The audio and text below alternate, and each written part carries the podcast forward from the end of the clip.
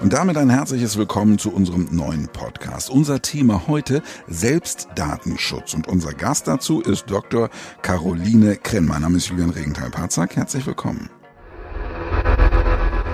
Jeden Tag informieren wir uns online über die neuesten Nachrichten, nutzen Echtzeit, Routenplanung und chatten mit Freunden per Messenger. Tolle Technik. Zur Kehrseite gehören allerdings auch umfangreiche Datensammlungen und Bewegungsprofile. Oft ist völlig unklar, welche Informationen wir den Diensten wirklich überlassen. Einerseits möchten wir die Bequemlichkeit von Google, Facebook und Co. nicht mehr missen. Andererseits zahlen wir dafür also mit persönlichsten Informationen. Wo Datenschutzregulierungen nicht mehr ausreichen, da müssen Nutzer die Rechte ihrer Daten wieder selbst in die Hand nehmen. Stichwort Selbstdatenschutz.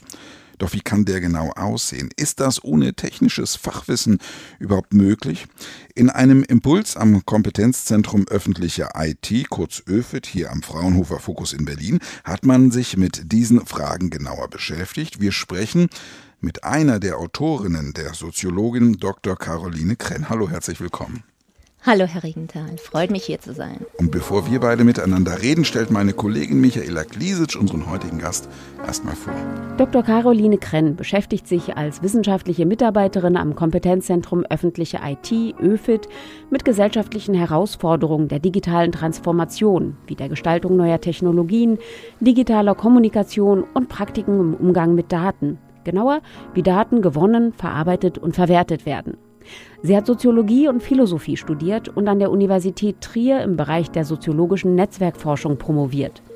Vor ihrer Tätigkeit bei ÖFIT war sie wissenschaftliche Mitarbeiterin an der Humboldt-Universität zu Berlin und Gastwissenschaftlerin an der UC Berkeley in Kalifornien. Habe ich, liebe Frau Dr. Krenn, Selbstdatenschutz in der Anmoderation eben richtig beschrieben? Ja, also ich denke, mit dem Verweis auf das Recht an den eigenen Daten haben Sie auf den zentralen Punkt hingewiesen. Beim Selbstdatenschutz geht es darum, das Recht an den eigenen Daten wahrzunehmen. Das heißt, selbstbestimmt und bewusst zu entscheiden, wer wann welche Daten über mich zur Verfügung hat und weiterverwenden darf. Das heißt natürlich auch die Kompetenz zu besitzen, erstmal das Wissen über die Datenökonomie, eine Reflexionsfähigkeit zu haben, was mit Daten geschehen kann, eine Kritikfähigkeit, womit, man nicht einverstanden ist und letztlich auch die Handlungskompetenz.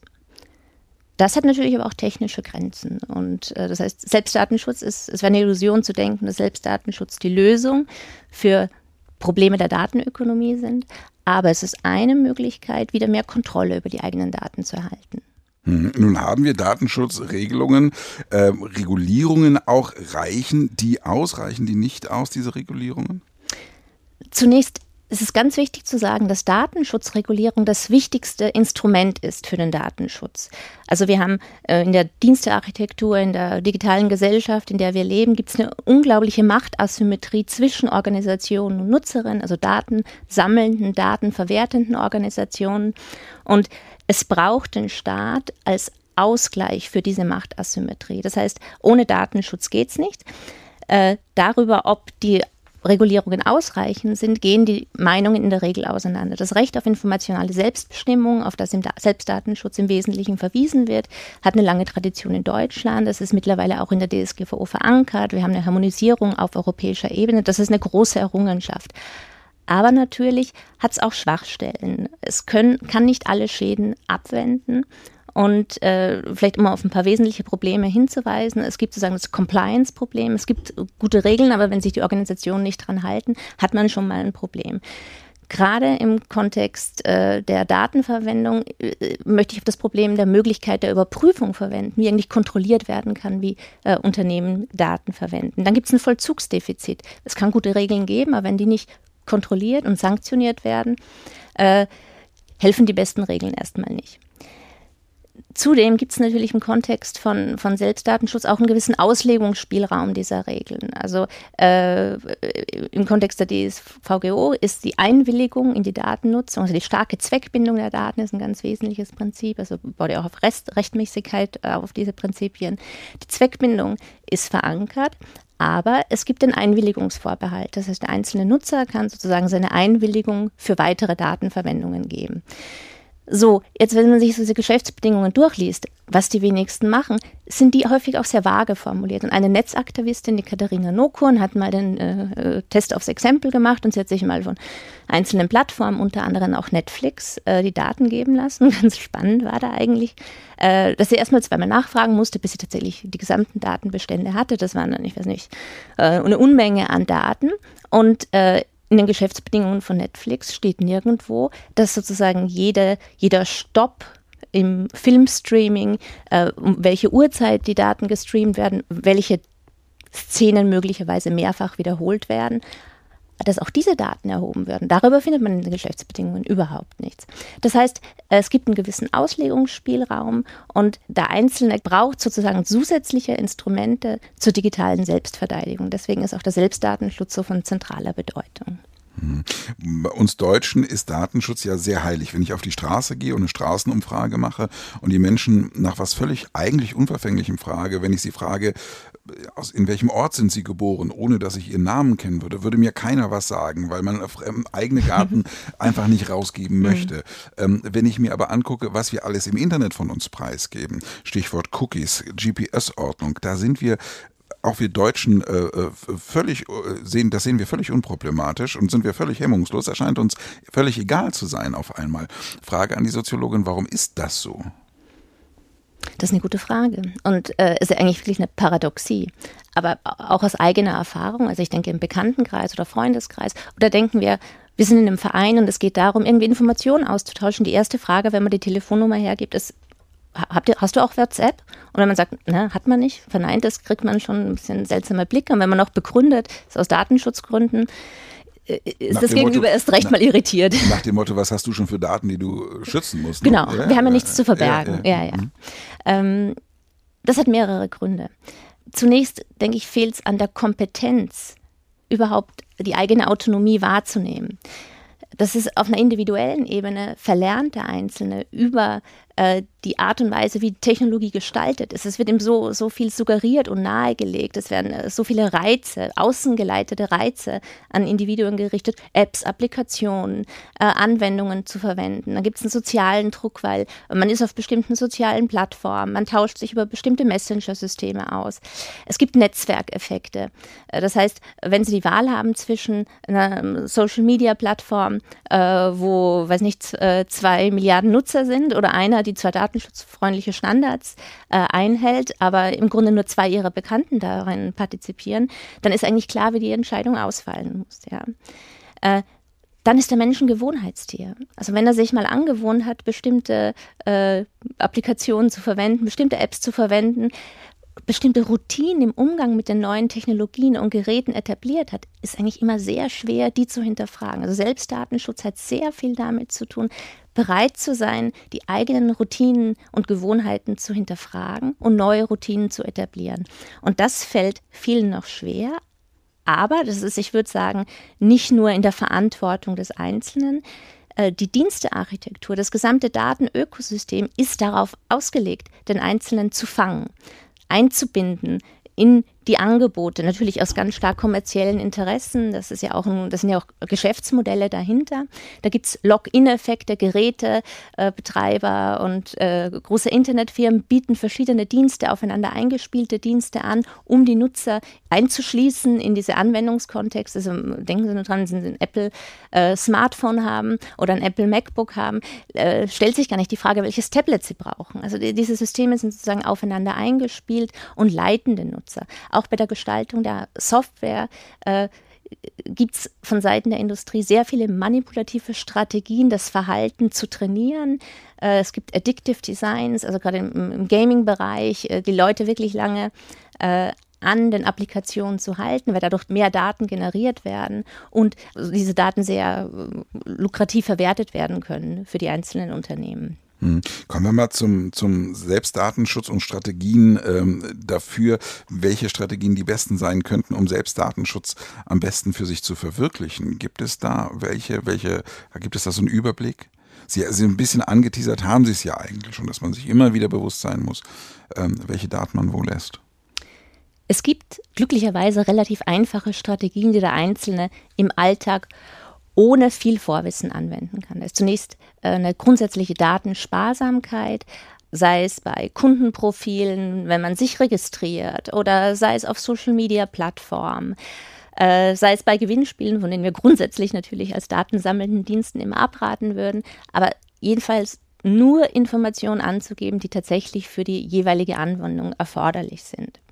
Das ist etwas, was sich relativ einfach verwirklichen lässt und wo natürlich gleichzeitig auch immer die Seriosität der Dienste, die man äh, anwendet, eine große Rolle spielt. Äh, eine zweite Strategie, die relativ einfach ist, ist die Unterbrechung von Kontinuität. Man muss sich vorstellen, Internetaktivitäten, wie äh, wenn Sie auf einer Webseite surfen, wenn Sie eine Suchmaschine einen Begriff suchen, wenn Sie eine E-Mail schreiben, also alles, was Sie mit Ihren Geräten machen, erzeugt Aktenzeichen, sozusagen Wiedererkennungsidentifikatoren, sodass letztlich jede Aktion mit jeder vorhergegangenen verkettet werden kann. Und eine Möglichkeit, äh, diese Verkettung zu unterbrechen, ist beispielsweise Cookies, regelmäßig Cookies zu löschen, regelmäßig Verlaufsdaten zu löschen, um eben die Verknüpfungsmöglichkeiten hinter den Daten stehen zu verringern. Aber äh, hier sei gleich vorweggenommen, dass es sehr viele Formen des unsichtbaren Trackings gibt, die sich auf diese Art und Weise nicht verhindern lassen. Eine weitere Strategie ist die Nutzung von Pseudonymen.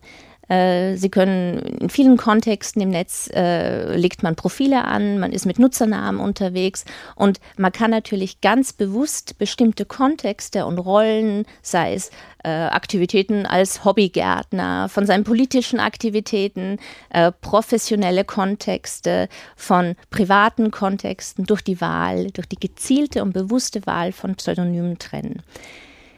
Wie viele Rückschlüsse man auf die eigene Person zurücklässt durch die Wahl des Pseudonyms. Also ob es zum Beispiel äh, in Dating-Plattformen ist sehr üblich, den Ort und das Geburtsjahr anzugeben, um so eine gewisse, dem Gegenüber eine gewisse Orientierung zu lassen. Aber das bleibt dem anderen natürlich vorbehalten, wie viel Informationen man geben möchte. Das ist natürlich dann auch ein bisschen problematisch, wenn ich in einer Dating-Plattform unterwegs bin. Ich wohne in Berlin. Ich gebe aber an, dass ich aus Hamburg komme und dann melden sich die ganzen Norddeutschen, mit denen ich hier in Berlin nichts anfangen kann. Oder auch bei Pseudonym, wenn ich bei Facebook unterwegs bin, mein Verhalten wird ja trotzdem getrackt bei Facebook. Da sprechen Sie einen ganz wichtigen Punkt an. Pseudonymisierung hat auch gewisse Grenzen. Also der Schutz, der durch Pseudonymisierung erreicht werden kann, hat gewisse Grenzen. Denn Internetfirmen, die über große Datenbestände verfügen, können durch Zusatzinformationen, die in großen Datensätzen leicht auffindbar sind, immer wieder identifizieren. Das heißt, Pseudonymisierung ist nur ein begrenzter Schutz, aber es ist erstmal weist es auf den Nutzerwillen hin, diese Kontexte trennen zu wollen. Und äh, damit kommen wir auch wieder auf die Regulierungsebene zurück. Äh, es obliegt an anderen Stellen auch durchzusetzen, dass dieser Nutzerwille, also der Wille der Nutzerin des Nutzers auch umgesetzt wird.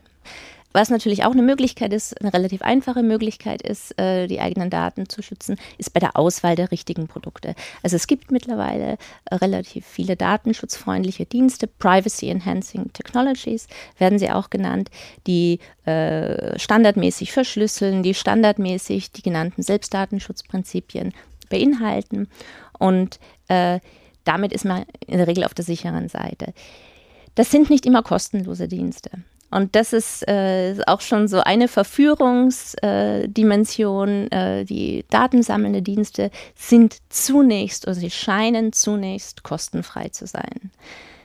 Nutzerinnen und Nutzer zahlen allerdings mit ihren Daten und mit den Rückschlüssen aus den Daten, aus Profilbildungen, Scoring und so weiter, die aus diesen Daten gezogen werden können, deren Kosten nur dauerhaft festgestellt werden könnten. Mhm. Kann ich denn überhaupt noch anonym im Netz unterwegs sein? Geht das noch? Wichtig ist hier zu unterscheiden zwischen anonym und pseudonym.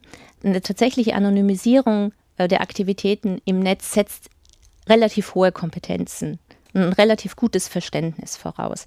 Das ist für eine begrenzte Minderheit von, von äh, Nerds, würde ich sagen, machbar, aber äh, natürlich nicht für den Standardnutzer.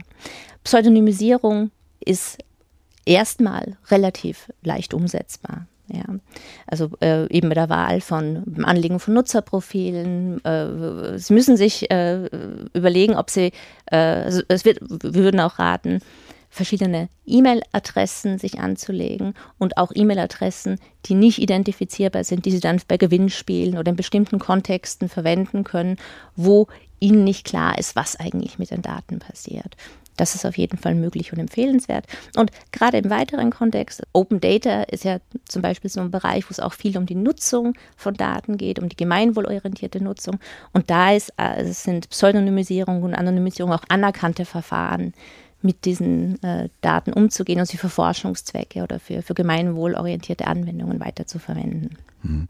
Welche Rolle kann, welche Rolle muss der Staat spielen, um, um Rahmenbedingungen für einen besseren Selbstdatenschutz ähm, seiner Bürger zu schaffen? Der Staat hat äh, in, in seiner Rolle als Gestalter die Möglichkeit, sozusagen den Pfad der Digitalisierung, auf den wir in Zukunft gehen werden, zu gestalten im Grunde ist es ja gerade, sind's die, ist die Struktur der, der, der Internetdienste, die Architektur äh, der Datenökonomie, die vom Einzelnen im Grunde auch nicht äh, beeinflussbar ist und äh, wo er relativ unmächtig äh, sich dem gegenübersetzt. Und es braucht äh, gesellschaftspolitische Diskussion darüber, wie wir die Informationsarchitektur, wie wir die Informationsdienste gestalten wollen, eben weil sie so einen ganz zentralen Einfluss auf diverse Lebenszusammenhänge haben. Und dieses neue Gestaltungsparadigma einzuläuten, da hat der Staat eine ganz wesentliche Aufgabe. Äh, ganz konkret auf den Selbstdatenschutz bezogen, äh, sehe ich das darin, beispielsweise in der Förderung von, von, von äh, datenschutzfreundlichen Technologien, Förderprogrammen für Privacy Enhancing Technologies, aber eben auch auf der Regulierungsebene tatsächlich die Praktiken des Selbstdatenschutzes, die es gibt, äh, zu fördern und gewähren zu lassen. Eine weitere wichtige Rolle des Staates ist äh, in der Rolle des Aufklärers wir haben ja vorher über den Autonomieverlust des Einzelnen gesprochen, äh, sozusagen die, die fehlende Kompetenz, äh, die fehlende Privatheitskompetenz zu erkennen, äh, was es eigentlich heißt, ähm, aufgeklärt abzuwägen, wer, wem welche Daten zur Verfügung gestellt werden. Und dazu braucht es in der Regel Aufklärung, es braucht äh, diverse Bildungsangebote für verschiedenste Altersstufen. Also wir haben, ähm, viele Umfragen zeigen, dass vor allem Ältere völlig überfordert sind. Äh, es überwiegen da häufig noch Sicherheitsbedenken, aber auch im datenschutzrechtlichen Kompetenzen gibt es da immense Defizite. Und da kann der, der Staat gezielt äh, durch Förderprogramme intervenieren, Wissen aufbauen, Reflexionsfähigkeit aufbauen, Kritikfähigkeit aufbauen und ganz letztlich ganz praktisch äh, Handlungskompetenzen äh, äh, weitergeben. Wir hatten eben gesprochen über das Thema Pseudonyme, die man ja verwenden kann für seine Profile. Ähm, das machen auch viele, ist auch erlaubt, überhaupt keine Frage. Aber es gibt diese politische Diskussion um die Klarnamenpflicht. Vor welcher Problematik steht der Staat da? Es handelt sich dabei um klassischen Zielkonflikt in der politischen Gestaltung. Der Staat äh, hat ja die Rolle oder die Schutzpflicht, Rechtsgüter zu schützen. Aber das ist nicht oft immer vereinbar. Es kann auch zu Konflikten zwischen dem Schutz verschiedener Rechtsgüter kommen. Und hier im Beispiel der Klarnamenpflicht handelt es sich um einen eigentlich klassischen Zielkonflikt zwischen Sicherheit und Freiheit. Freiheit beschreibt den Schutz des Rechts auf informationale Selbstbestimmung, wie sich es auch im Selbstdatenschutz ausdrückt. Aber der Staat hat auch die öffentliche Sicherheit zu schützen. Er hat die Pflicht zur Strafverfolgung. Klarnamenpflicht äh, ist gerade aktuell im Kontext von Hasskommentaren ein ganz äh, heftig debattiertes Thema, weil äh, Pseudonyme ja auch dazu verleiten könnten, dass die Hemmschwelle sinkt und dass es äh, zu Verleumdungen, zu Wüstenbeschimpfungen äh, im Netz kommt. Und da hat äh, im Zuge der Strafverfolgung solcher Aktivitäten hat der Staat auch eine schützende Rolle auch im Kontext natürlich der, der Gefahrenabwehr, nur Stichwort Terrorismus reicht, äh, wird, kommt diese Forderung nach Klarnamenpflicht immer wieder auf. Ich möchte aber festhalten, dass eigentlich bereits jetzt unter der gegebenen Gesetzgebung, das heißt ohne Klarnamenpflicht, eine Strafverfolgung möglich ist und Pseudonyme aufgelöst werden können. Das heißt, es gibt technische Möglichkeiten, Pseudonyme aufzulösen. Große Internetunternehmen haben bereits jetzt die Möglichkeit aufgrund ihrer großen Datenbestände ohnehin, also die technische Möglichkeit. Und äh, wir sehen eigentlich hier keine, äh, keine grundlegende Notwendigkeit äh, zu einer Verschärfung. Im Kontext von, von generell im Kontext von Selbstdatenschutz geht es natürlich immer um eine Abwägung von legitimen und illegitimen Interessen, die eigene Identität zu, zu verbergen. Und äh, das kann nicht pauschal beantwortet werden. Da geht es um eine Güterabwägung, da geht es um ethische Fragen, die beantwortet werden müssen. Und äh, ganz klar gibt es äh, eine, eine, eine, rechtliche Verankerung äh, von Recht auf Pseudonymisierung äh, auch in der DSGVO. Gerade das aktuelle Gutachten der Datenethikkommission hat auf die Bedeutung, auf die Schutzfunktion von Pseudonymen hingewiesen. Also ich denke, die Klarnamenpflicht kommt zwar wieder immer in die Diskussion, aber äh, hat hier äh, keine Relevanz.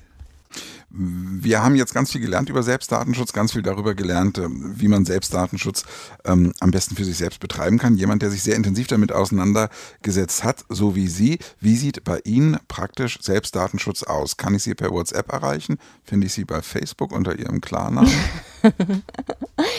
WhatsApp verwende ich tatsächlich nicht und da komme ich äh, praktisch immer wieder auch an, an, an soziale, stoße ich an soziale Grenzen.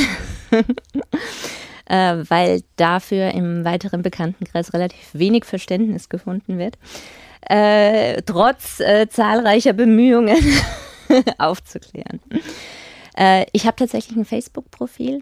Äh, selbst wenn man natürlich weiß äh, um, um, die, um die Risiken, geht es ja auch um Partizipation letztendlich. Ja, und viele, viele Möglichkeiten, miteinander in Kontakt zu treten, äh, auch äh, soziale Organisationsformen. Also äh, in bestimmten privaten Kontexten werden Einladungen nur noch über Facebook verteilt. Das heißt, äh, es gibt bestimmte Zwänge, soziale Zwänge. Äh, Teil einer Gemeinschaft sein will, muss man auch bestimmte Dinge in Kauf nehmen, die man vielleicht nicht unbedingt für völlig überzeugterweise vertritt. Ich habe einen Facebook-Account, aber der ist eigentlich völlig passiv. Also ich äh, teile da nicht meine Kinderfotos und äh, ob ich jetzt geduscht habe und was ich gefrühstückt habe, das würde ich nicht auf Facebook stellen. Zum Selbstdatenschutz haben wir mit Dr. Caroline Krenn gesprochen. Sie ist Soziologin und wissenschaftliche Mitarbeiterin am Kompetenzzentrum öffentliche IT hier am Fraunhofer Fokus Berlin. Wer sich intensiver mit dem Thema beschäftigen möchte, findet auf ihrer Internetseite einige Informationen zum Herunterladen unter www.öfit.de. Ganz lieben Dank, dass Sie da waren. Herzlichen Dank, Herr Ringenthal. Vielen Dank für die Einladung.